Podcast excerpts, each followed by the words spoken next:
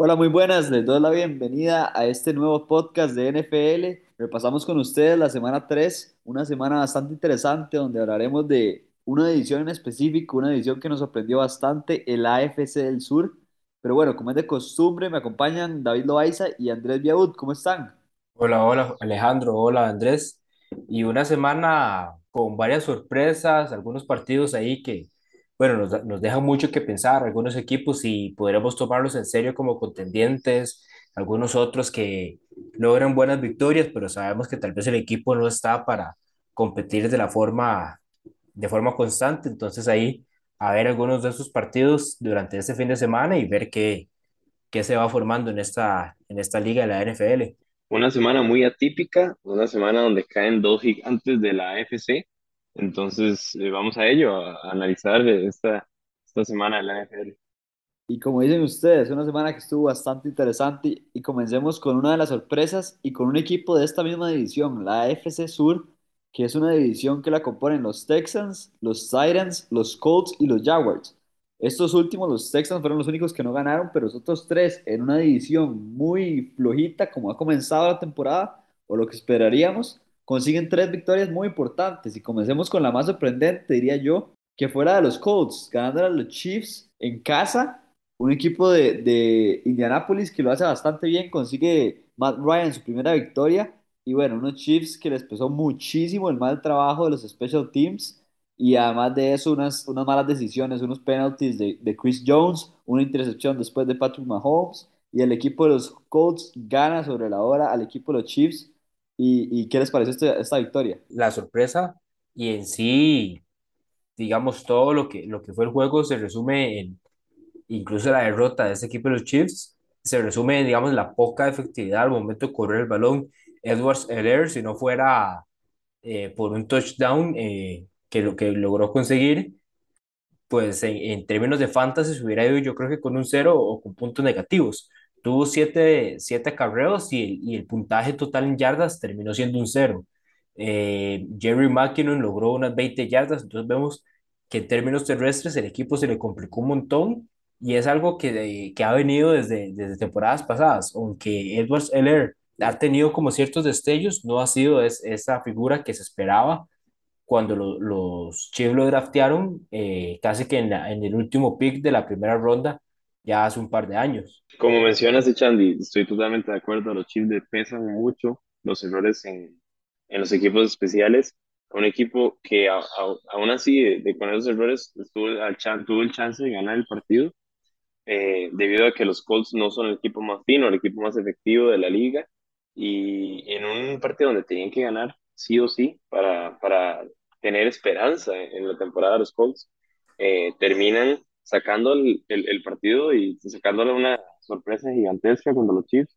Vemos a Mahomes un poco frustrado en, en la banda con, con sus coaches asistentes, inclusive se ve como discutiendo con ellos, entonces este, se puede ver un poco de, de de lo que, de lo que viene siendo un poco el struggle para Kansas City, que en la temporada pasada habíamos visto un poco más de eso y, y esta temporada se repite ya en semana 3. Sí, y un equipo de Kansas que a veces apuesta mucho a, a eso, a esa, a esa magia, a esa jugada diferente, y le cuestan esas cosas básicas que dice David como el juego terrestre. Flight no ha sido la solución desde que llegó a ser el backfield, backfield de- del equipo de Kansas, y hay que ver qué hacen con, con Isaiah Pacheco y además con, con el otro corredor que tienen, que, que son los tres comandados a dirigir ese juego terrestre que no está funcionando. Eh, para terminar esto de, del, de los equipos de los Chiefs con el ataque terrestre, siento que es una mentalidad del equipo, tiene un equipo hecho para pasar la bola y siento que, que tiene que ser no solo un problema a solucionar de parte de los running backs, sino de la línea ofensiva, de poder generar esos espacios, de poder ser más agresivos a la hora de ir a hacer el run blocking y poder generar espacios para que el, los corredores sean más efectivos. Sí, yo, yo no creo que con este resultado tampoco se a- haya que, que encender las alarmas en el equipo de Kansas, ¿verdad? Es una, es una derrota donde Travis Kelce suelta un pase de anotación que nunca lo suelta prácticamente. No vamos a ver a Travis Kelce sol- soltar ese mismo pase en, en toda la temporada.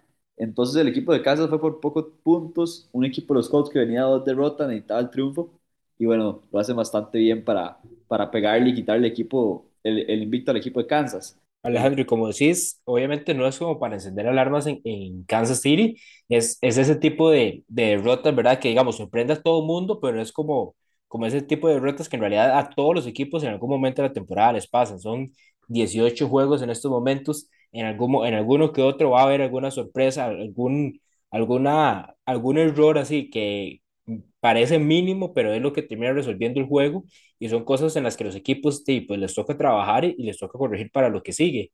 De igual forma, ¿qué, qué vemos, teníamos en este equipo los Colts? Les pregunto a ustedes, vienen con un empate de los, de los Texans, una victoria, una derrota ante los Jaguars, que es un partido que hablaremos después, y ahora le ganan los Chiefs. ¿Cómo balanceamos, digamos, estos tres partidos para tratar de definir qué es este equipo? A mí me queda la misma sensación del año pasado, que es que era un equipo que me gusta, que sé lo que puede hacer en el juego terrestre, buena línea ofensiva, pero que no tiene jugadores dinámicos para, para ganarle over the, over the top a los otros equipos, no tiene ese pase profundo y además de eso tiene un quarterback limitado, como lo fue Carson Wentz el año pasado y parece que lo va a hacer Matt Ryan. Entonces es un equipo de los Colts que puede hacer una gran temporada como el año pasado, pero tener que ir a ganarle a los Jaguars, que habían ganado creo que era uno o dos partidos en toda la temporada, y no lo logran. Y, caen estrepitosamente en los Jaguars que no le ganan desde hace cuatro años en Jacksonville. Entonces eso- esos esas son las sensaciones que me dejan los Colts, las mismas de la temporada pasada. Y bueno, continuamos con el siguiente partido. Nos vamos con dos candidatos de la AFC, pero de la AFC del Este, el equipo de los Buffalo Bills en el partido para mí de la semana, enfrentando al equipo de los Miami Dolphins en Miami, calientísimo. Y bueno, el equipo de los Dolphins le pega una sorpresa a los Bills, porque los Bills estaban dominando desde el principio. En realidad nos vamos a las yardas totales y los Bills tienen más del doble, 497 yardas para los Bills, 212 para Miami. Es increíble que un equipo que haga el doble de yardas totales pierda por dos puntos. Incluso Alejandro, otros de los, de los mismos datos, digamos, poniendo de, de aquí del juego, eh, a sumarle ahí eh, tiempo de posición del balón, 20 minutos para los, los Dolphins y 40 minutos para los Bills, 31 eh, first downs para los Bills ante 15 de los, de los Dolphins, e incluso en, en, digamos, jugadas totales eh, elaboradas por cada uno de los equipos. eh, hubo una diferencia de 51 to- eh, jugadas eh, entre estos equipos. Los Dolphins estaban por ahí de, de 40 jugadas en el juego y los, y los, y los Bills eran por ahí 90 un poco más de 90 jugadas. Entonces, eh, sorprende el marcador por el hecho de que los Bills, en todos los números, uno, diría- uno pensaría que habrían salido con la victoria, pero no fue, no fue el caso. Y además, súmele eh, el bot punt, ese intento de de, de punteo que hicieron los, los Dolphins y que le terminó pegando en el, en el trasero a uno de, los de los linieros. Entonces, a pesar de eso, y que es algo que uno pensaría le pasa a- a- con todos estos datos y, algo así pasando en el juego, de los Bills eh, habrían salido sin ningún problema de, de este juego. Y ese bot, bot que se queda cortito de- del, bot, eh, del, los, eh, del bot, bot fumble de, de Mark Sánchez, que fue uno muy famoso. yo sí, sí, claramente eso fue lo primero que se me vino a la mente cuando, cuando estaba la patada de despeje y, y el jugador de Miami le, le pega en el trasero y termina siendo un safety, ¿verdad? El, eh, el equipo de Buffalo, siento que le pasó, le pesó mucho el, el- la temperatura en Miami para un equipo que viene de Buffalo, de un clima totalmente diferente, ir a, a ese clima este, de verano en septiembre en Miami, con la humedad que hay ahí, eh, vimos inclusive a Stephon Diggs eh, con bastantes problemas a la hora de, de terminar el partido. Entonces, eh, siento que eso fue una de las grandes diferencias. Y, y un equipo de Miami que pudo ser eh, efectivo con, con lo que tuvo que hacer y, pudo tener las jugadas grandes en el momento que lo necesitaban. Y tal vez por eso es, eh, este equipo de Miami eh, da muchas esperanzas a toda la gente porque saben lograr encontrar esas jugadas explosivas para meterse en cualquier partido. Bueno, y con este resultado, ¿ustedes consideran que el equipo de Miami es favorito para la eh, AFC del Este o el equipo de los Bills lo sigue viendo más fuerte? Creo que el equipo de los Bills tiene un poquito más de, de defensiva, pero ha sufrido un par de lesiones claves al principio de la temporada. Acordémonos que no tenía cinco defensivos titulares para este partido y además de eso perdió hace poco a Boyer por el resto de la temporada, que va a ser importante esa lesión. Pero bueno, ¿con ¿quién, quién ven superior entre estos dos? ¿El equipo de Buffalo o Miami? Partidazo Josh Allen, Tua hizo lo necesario, pero bueno, ¿qué me pueden decir? Yo me voy todavía un poco más con los Bills. Le voy a dar todavía el, no diría que el beneficio de la duda, pero voy a darles eh, un poco ahí esa ventaja, aunque los Dolphins ahorita son de los pocos equipos eh, que tienen un récord de 3-0. Voy a quedarme con los Bills, pero sí van a tener tal vez como que recuperar de esa derrota, en el sentido de que de, es, es un es un contrincante directo a, a, a, en cuanto al título, digamos, de la división. Entonces van a tener que reponer este juego y van a tener que, que esperar alguna, algún tropiezo, digamos, de estos Dolphins para poder alcanzarlos y que tal vez ese, ese, ese juego ahora en Buffalo sea el, el que, digamos, termine por decidir, ¿verdad?, el, el ganador de la división. Sí, en mi caso también sigo con mis contendientes a ganar la americana, que son los Buffalo Bills al inicio de la temporada en términos de, la, de la, ya las predicciones, predicciones que dimos, de no, no, no nos sirve también cambiar el, cambiarle el contendiente.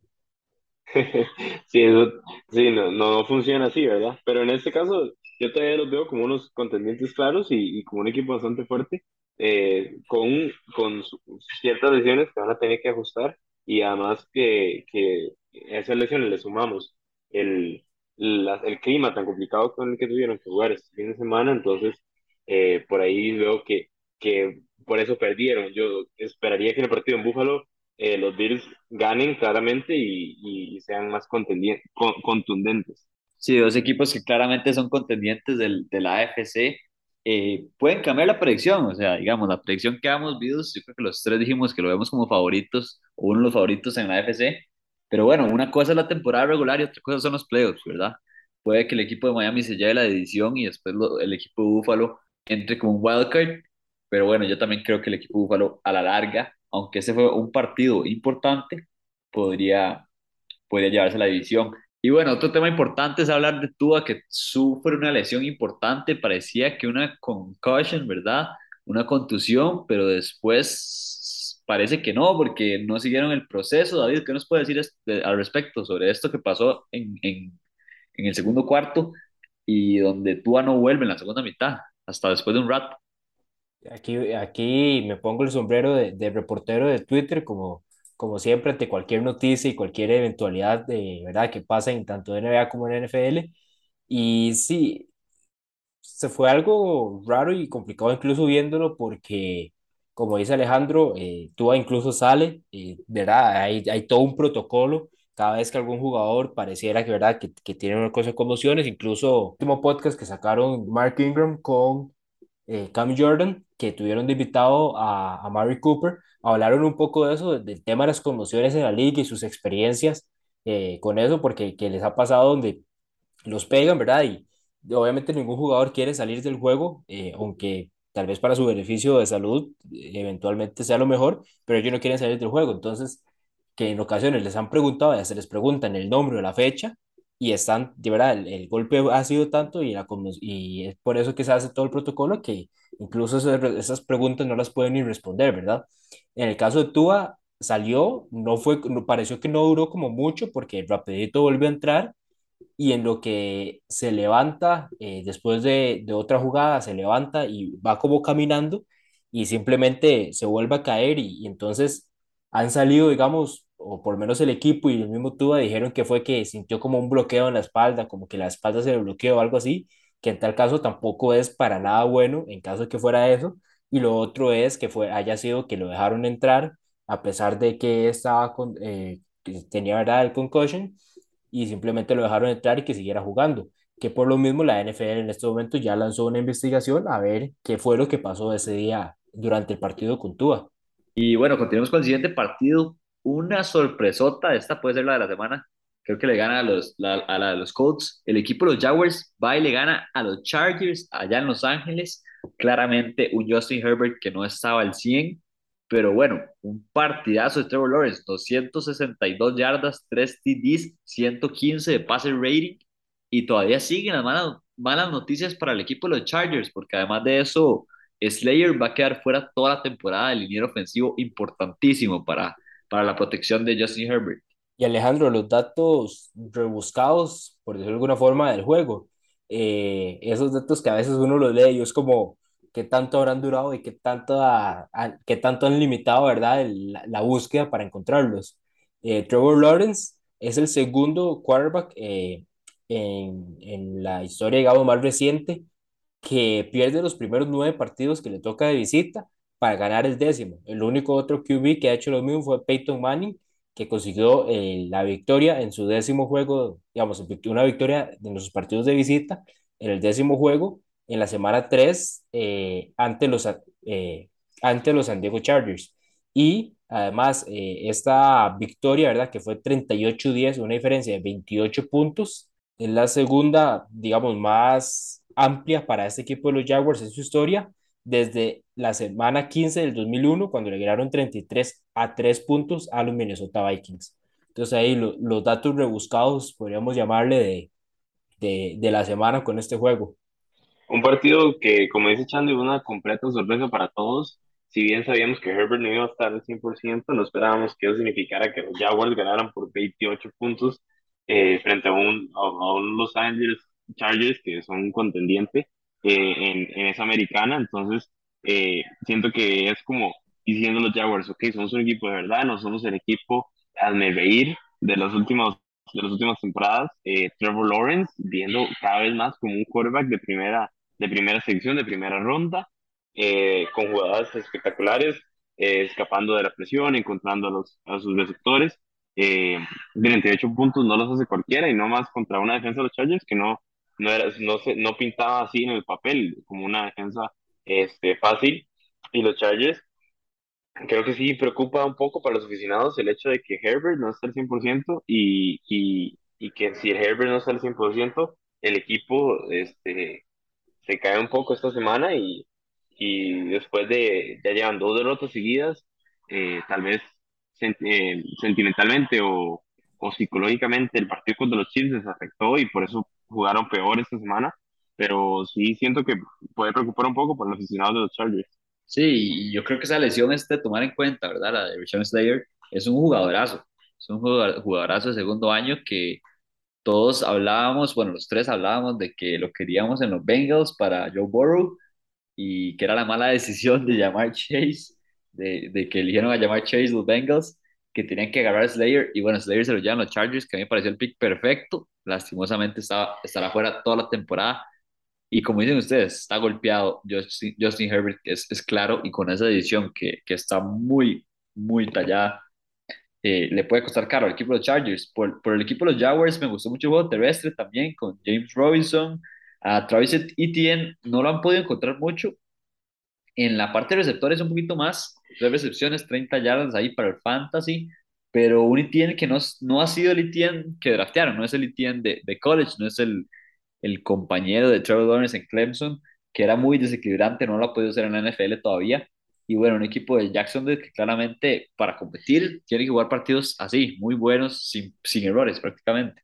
E incluso en Jacksonville hay un Zay Jones, un Christian Kirk, que se están empezando a posicionar, ¿verdad? Como esas armas receptoras, que era en gran parte lo que le hacía falta a este equipo la temporada pasada. Y ahí es donde vemos, digamos, ahí el, el- el- ese fichaje de Christian Kirk, aunque fue tal vez un poco sobrepagado, termina rindiendo bastante en estos momentos.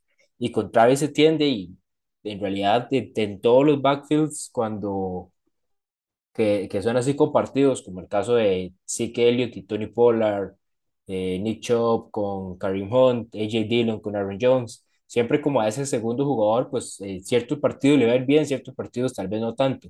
Entonces todo depende, ¿verdad?, de, de cuánta oportunidad se le abra en esos ratos que están ellos en cancha. Sí, exacto, un equipo de Jacksonville que claramente después del despido de Urban Meyers ha podido darle un poquito de rumbo a ese equipo y a esa franquicia. Y vamos a ver, ojalá que, que siga así y Trevor Lawrence pueda tener una gran temporada. Y ahora sí, Andrés, el plato principal, un poquito aquí por las emociones, porque además de eso le ganamos en, esta, en este pick a David en las predicciones. El equipo de los Packers visitando al equipo de Tampa. Aaron Rodgers contra Tom Brady, la batalla de los 12, la batalla de los GOATs.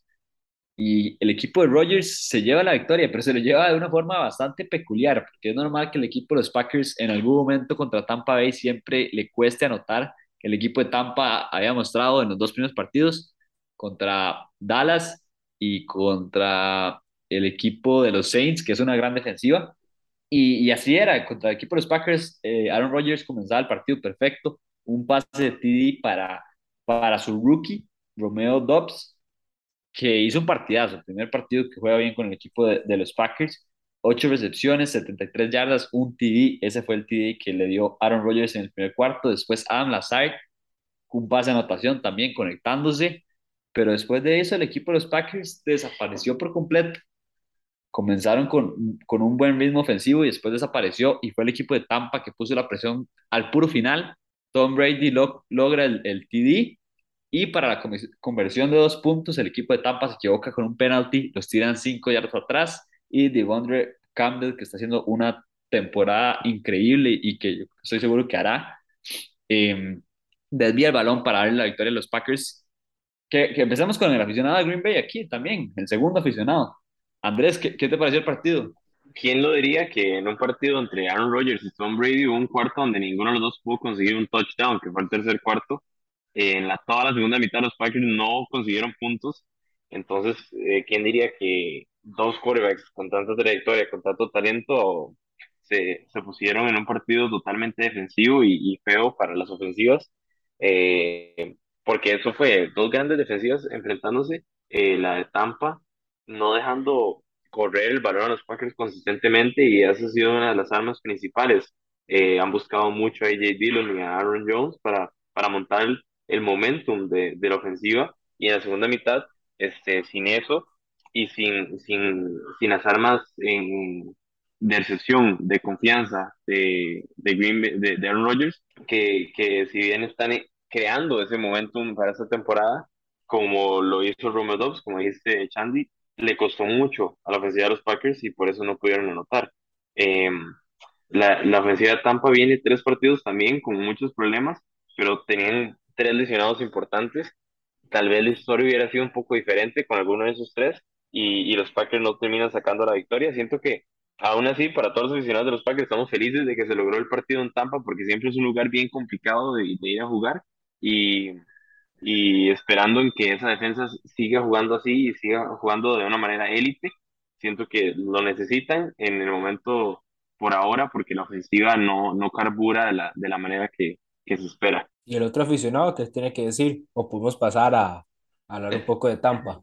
No, nada más quería yo, yo decir que, que no es la victoria que me deja así las mejores sensaciones. Claramente fue un partido muy tallado, pero eh, este argumento se va a basar mucho en lo que diga después David, que se va a basar en que el equipo de Tampa no tenía sus receptores. Es que es una realidad, el equipo de Tampa no tenía a Mike Evans, no tenía a Chris Godwin, no tenía a Julio Jones. O sea, son lesiones muy importantes para un Tom Brady que claramente se alimenta las armas. Entonces, por esa parte, no le puedo dar tantísimo crédito a Green Bay. Claramente es una victoria que sabe bien. Un equipo que nos haya ganado las últimas veces, Tom Brady que le ha ganado a Aaron Rodgers las últimas veces. Entonces es positivo para el equipo, pero no es una, una victoria así tan contundente. Y una cosa que preocupa rápidamente antes de que David apunte lo del partido, siento que es eh, el, el, equipo de los Packers va muy bien, tiene dos ofensivas excelentes eh, y, y, está en todo el momentum y tiene un fumble y desde ahí en adelante se cae el equipo y pierden todo el momentum. Eh, les cuesta mucho recuperarse a la hora de que les, les dan un golpetazo en la cara y, y les cuesta mucho levantarse y, y seguir peleando y seguir devolviendo a lo que ustedes dicen, bueno, Russell Gage termina siendo el líder en, en, yardas para este equipo de Tampa con 87, entonces ya ahí es donde, como lo que menciona Alejandro, ¿verdad? Un poco de los problemas en la ofensiva, pero eh, también hay que darle crédito a este equipo de, de los Packers, en el sentido de que, digamos, Tampa en sus dos primeros partidos de la temporada limitaron a los Cowboys a tres puntos, a los Saints a 10 y a, a Green Bay a 14, entonces podemos decir que aunque ofensivamente Tampa no estaba a su, a su digamos, potencial o a lo que, o, o con todas las armas que tienen, eh, Green Bay igual logra rescatar y logra sobrevivir, digamos, a esta defensiva de, de los Buccaneers que han hecho un trabajo excepcional en ese ranking de temporada.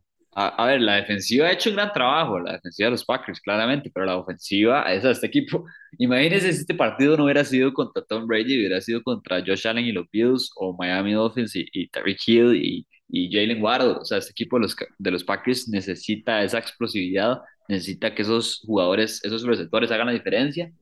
Si no, no va a competir. O sea, así, puntos contra un partido así contra un equipo grande de 12, 14 puntos no se va a dar. Entonces creo que el equipo de los Packers sí debe mejorar en eso. Claramente eso es, estoy siendo el, el aficionado que no se quiere no se quiere ilusionar con este equipo porque ya me ha dejado muchas veces eh, decepcionado, pero, pero hay que ver, el equipo de los Packers sabemos que tiene un buen equipo, ha perdido las armas ofensivas, hay que ver cómo, cómo resuelve esto. de, depender del juego terrestre tampoco es una solución.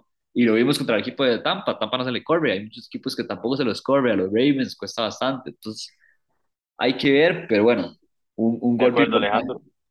Y, y, lo vamos a ver, vamos a ver esos, esos se van a medir contra Buffalo en la semana 8 y no, ahorita no recuerdo bien contra quién, cuándo van a jugar contra Miami, pero también van a jugar contra Miami, entonces vamos a verlos eh, topándose contra justamente esos dos equipos y vamos a ver eh, tal vez un poquito de qué están hechos los Packers de cara a la, a la postemporada.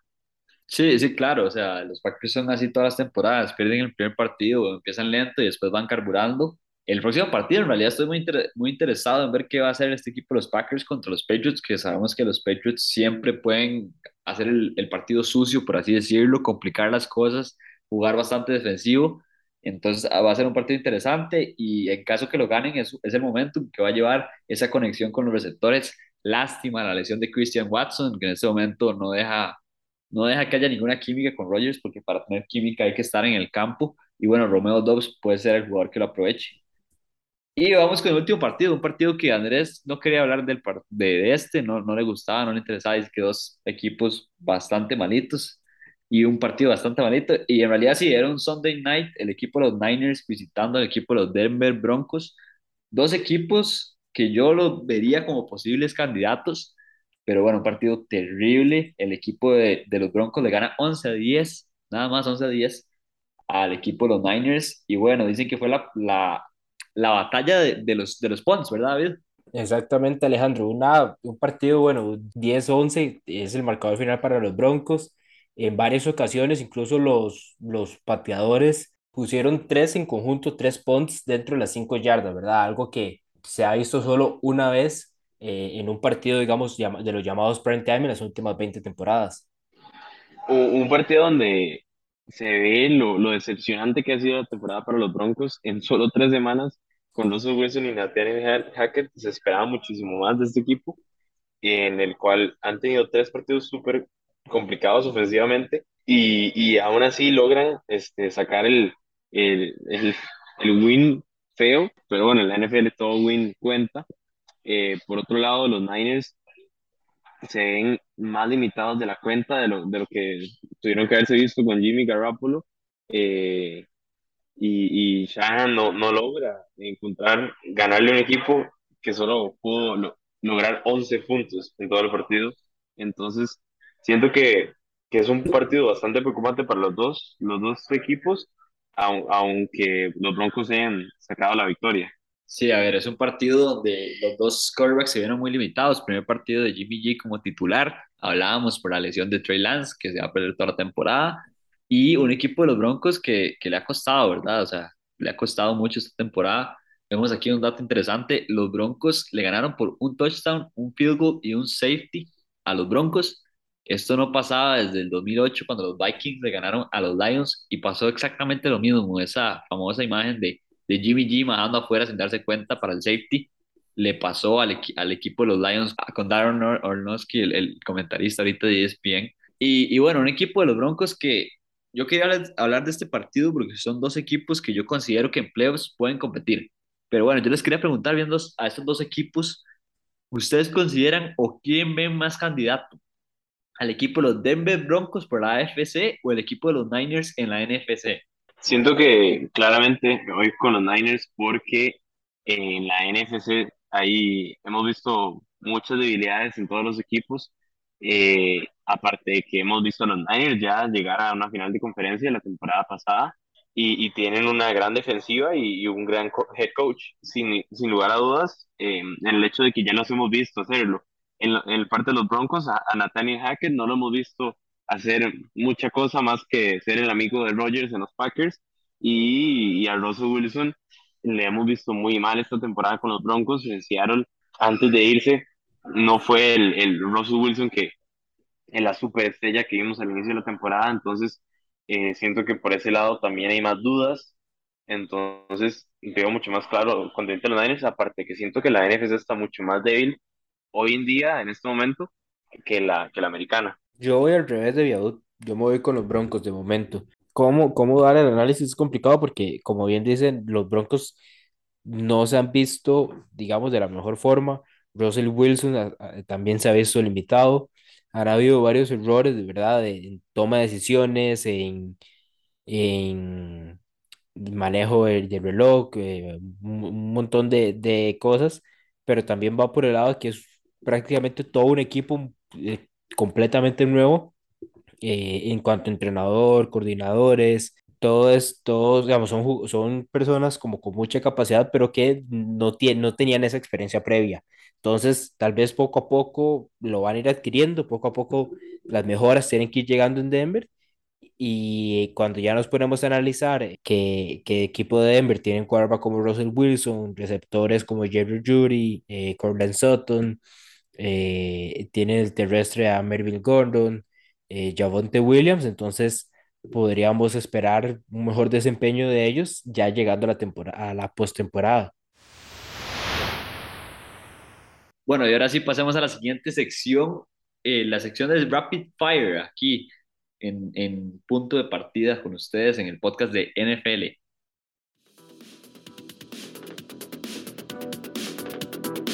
A Murray Cooper con su segundo partido de al menos 100 yardas recibidas de forma consecutiva, y esta es la primera vez que lo logra desde el 2016 cuando todavía los Raiders estaban en Oakland.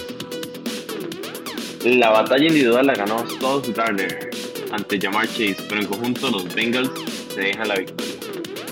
Con esta derrota, los Raiders son el único equipo en la NFL con tres derrotas. Históricamente, solo siete equipos han llegado a la postemporada después de un arranque igual.